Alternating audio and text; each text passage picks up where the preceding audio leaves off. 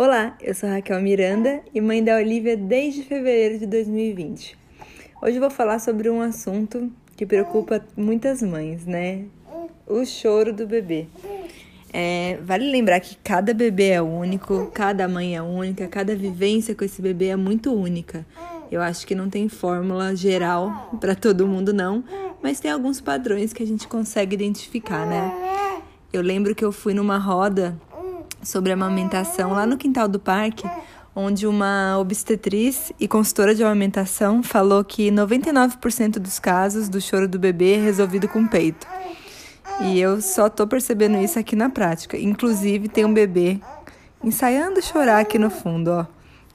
Pera aí um pouquinho. Eu gosto muito de retomar o darwinismo, né? Que é a teoria da evolução.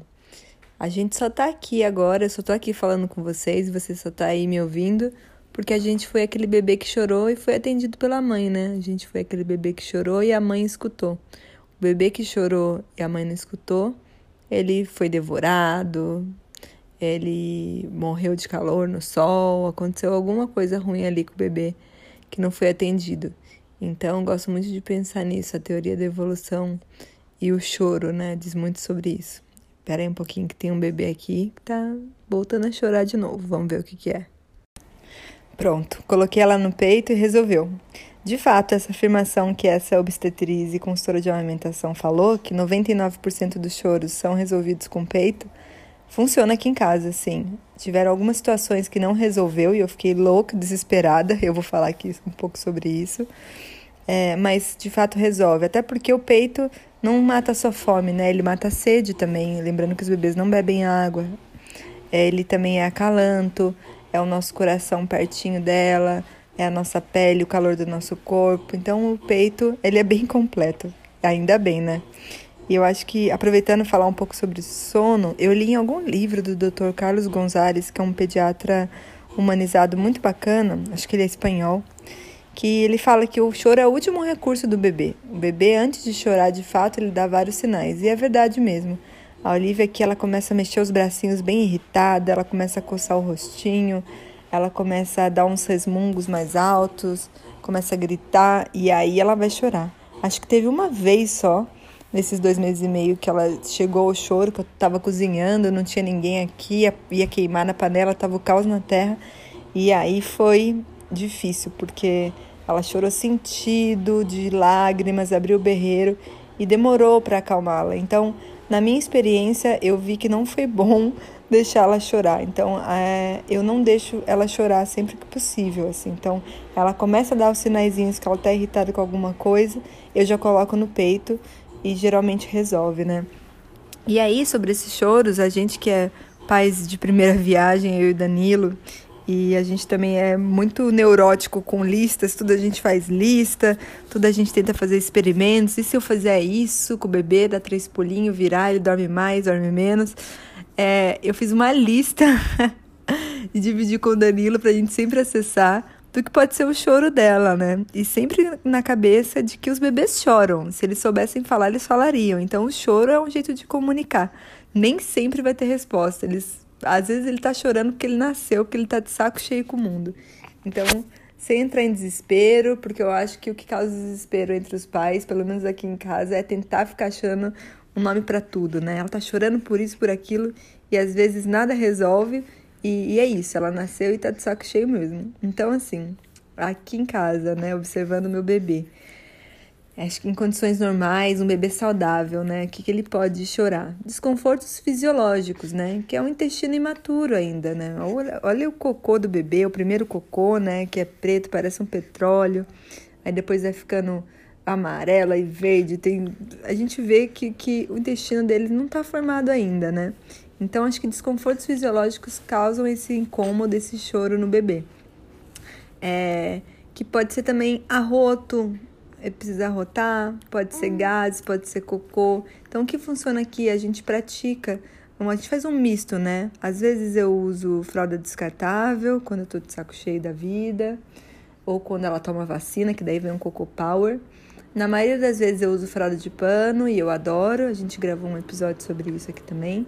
E também pratico a higiene natural, que é o episódio número 1. Um desse podcast, se você quiser saber mais sobre. Então, quando ela tá chorando, irritada, eu coloco ela na posição de cócora, segurando a perninha. Geralmente funciona. Ela fica mais tranquila, solta uns puns. Quando a gente está na privada, ela vai e solta o cocô dela. Quando eu coloco ela na cadeirinha aqui vibratória, que deixa as, per as perninhas delas para cima, ela sempre faz cocô nessa cadeirinha. Então, diferentes posições. Quando o bebê está irritado, chorando por causa de. que pode ser gases ou cocô, tenta mover um pouco o bebê para diferentes posições, porque assim também os gases mexem dentro deles e podem até sair. Chantala também, eu vi alguns vídeos no YouTube sobre Chantala, que é aquela massagem no bebê, funciona por aqui. E o sling. Então, às vezes eu falo, Danilo tem dois, três dias que ela não faz cocô. É, que é super normal. Um bebê que mama em livre demanda pode ficar até 10 dias sem fazer cocô. Então, não em livre demanda, no peito, né? É que aqui a gente pratica livre demanda. Posso fazer um episódio sobre isso quando eu for falar de amamentação. Mas é, quando ela fica muitos dias sem fazer cocô, eu coloco ela no sling. E o sling, ele é muito completo, né? Porque ela fica com a perninha de sapinho, fica barriga com barriga. Então a minha barriga, o calor do meu corpo esquenta ela. Então é uma bolsa de água quente ali. E, e ela sempre faz cocô ou no dia. Então se eu colocar ela no sling de manhã à noite sai um cocô. Ou no dia seguinte. É, e sempre peito, né? É, peito, quando o bebê tá mamando, ele tá mais relaxado, logo esfíncteres relaxados. Então solta uns puns, uns gases. Eu não colocava ela para rotar até começar a ver uma certa irritação no peito. Funga no peito, briga com o peito, fica com os bracinhos agitados. E aí eu percebi que se eu coloco ela na vertical, eu nem fico batendo nas costinhas dela. Eu simplesmente levanto ela, solto o arrotão, aí coloco ela no peito de novo, ela volta a mamar. Então, às vezes, esse arroto tem que sair. Às vezes, esse choro pode ser fralda suja, a gente troca. Às vezes, é, ela tá soluçando. E aí, o que, que eu faço? Eu sempre coloco no peito. Então, quando ela tá soluçando, eu ponho ela para mamar. É mágico, assim, eu conto um, dois, três, quatro, cinco, passou o soluço. Também dizem que soluço pode ser frio, mas eu não sei aqui porque ela é muito calorenta.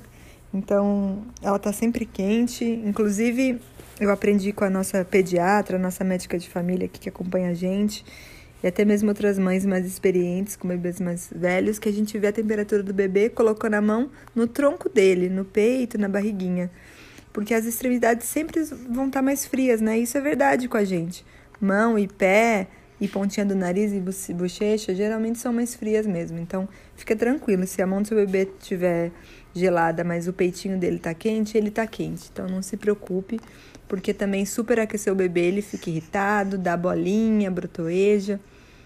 Então, isso também pode ser uma causa do choro, né? É, frio, calor. É, sono. Então, a gente está começando a ver aqui que às vezes não é gases, não é não, não é calanto, ele tá irritada. É, então, o que a gente faz? A gente pega ela no colo e começa a andar com ela pela casa para ela relembrar os tempos no útero que tudo balançava. A bola de pilates também é muito útil, a gente pega ela e fica pulando na bola. Uma voz conhecida, então a gente sempre fica guiando ela, vamos dormir, fica tranquila. Até brinco que é uma meditação, uma meditação guiada, né? Ela sempre fica muito tranquila com a minha voz ou a voz do Danilo. A gente abaixa um pouco as luzes e coloca algum ruído branco, que é ah, chama tem uma playlist chamada White Noise no, Spotify, que barulho de secador, barulho de máquina de lavar, os bebês adoram isso, porque no útero é bastante barulhento, então relembra um pouco isso para eles. Ainda mais aqui a minha que tá nos dois meses e meio, ainda tá muito recente a vida dela no útero, é, funciona super o ruído branco. Pra gente, ela dorme. Então, o que, que pode ser o choro também? Carência, o medo de ficar sozinha. O que, que eu fazia? Aqui nossa cozinha é uma cozinha americana, então eu consigo ficar de olho nela na sala enquanto eu cozinho. Eu deixava ela na cadeirinha. Ela começava a reclamar, reclamar, e eu, mas eu tô aqui. Tentava falar para ela reconhecer minha voz. Aí um dia eu peguei a cadeirinha, levei na cozinha comigo e ela ficou me olhando. E isso puramente funcionou, assim. Eu acho que o bebê não tem aquele senso, né, de que você vai voltar. Por isso que aquelas brincadeirinhas do cadê papai mamãe? Achou?